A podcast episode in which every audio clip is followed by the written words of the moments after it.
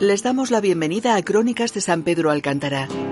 Vamos a conocer la historia, nuestro pasado, para comprender mejor nuestro presente y futuro.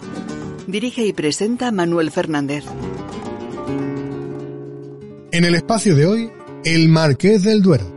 Un texto adaptado del original publicado en el blog rosaverde.com por el historiador José Luis Casado Bellagarza, al cual agradecemos su colaboración.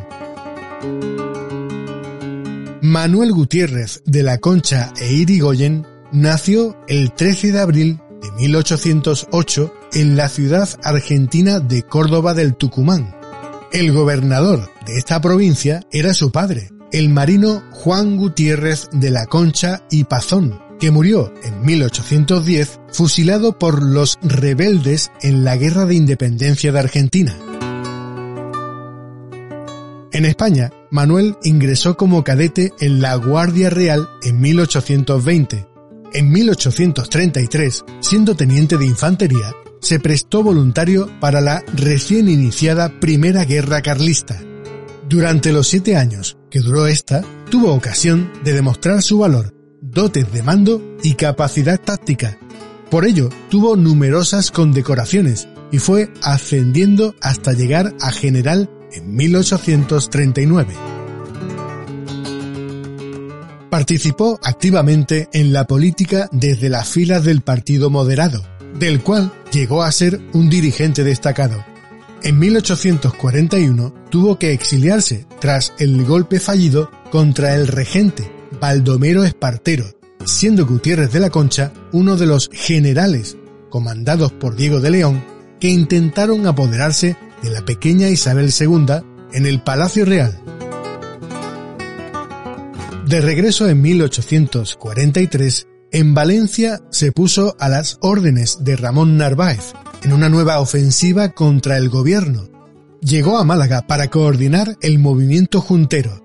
Posteriormente fue nombrado general en jefe de Andalucía. Luchó contra las tropas esparteristas. Tras la victoria, se le ascendió a teniente general. En 1847, la reina Isabel II, de la que siempre fue un leal servidor, le nombró Marqués del Duero, por los méritos militares y diplomáticos que desplegó en apoyo de la reina María de la Gloria durante la Guerra Civil Portuguesa. Tenía 41 años en 1849, cuando fue ascendido a la más alta graduación del ejército, capitán general. Gozaba de una influencia considerable en las altas esferas de la política. Se integró en el nuevo partido Unión Liberal, que lideraba Leopoldo O'Donnell. Diputado y senador durante muchas legislaturas, participó en distintas comisiones relacionadas sobre todo con temas militares y económicos, preocupado por el progreso del país.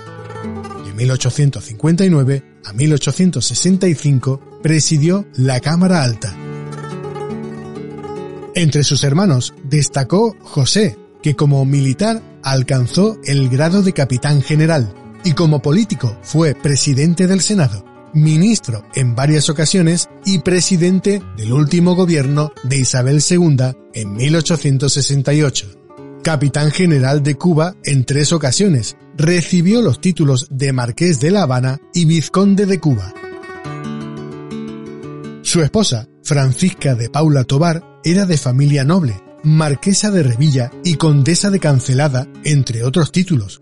Aportó un gran número de haciendas al matrimonio, entre las que había fincas en las afueras de Málaga. En una de ellas, cercana al río Guadalhorce, Manuel de la Concha logró mejoras en el rendimiento de la caña de azúcar. Estos éxitos debieron animar al Marqués del Duero a emprender nuevas empresas agrarias relacionadas con la caña de azúcar, cuyo producto se elaboraba con nuevas tecnologías en la colonia oriental malagueña en los últimos años. Con ese fin, a partir de los años 50, comenzó a adquirir tierras en la costa occidental de la provincia de Málaga. El resultado fue la creación de la colonia agrícola de San Pedro Alcántara. Gracias por escuchar Crónicas de San Pedro Alcántara, también disponible en la sección podcast de nuestra web.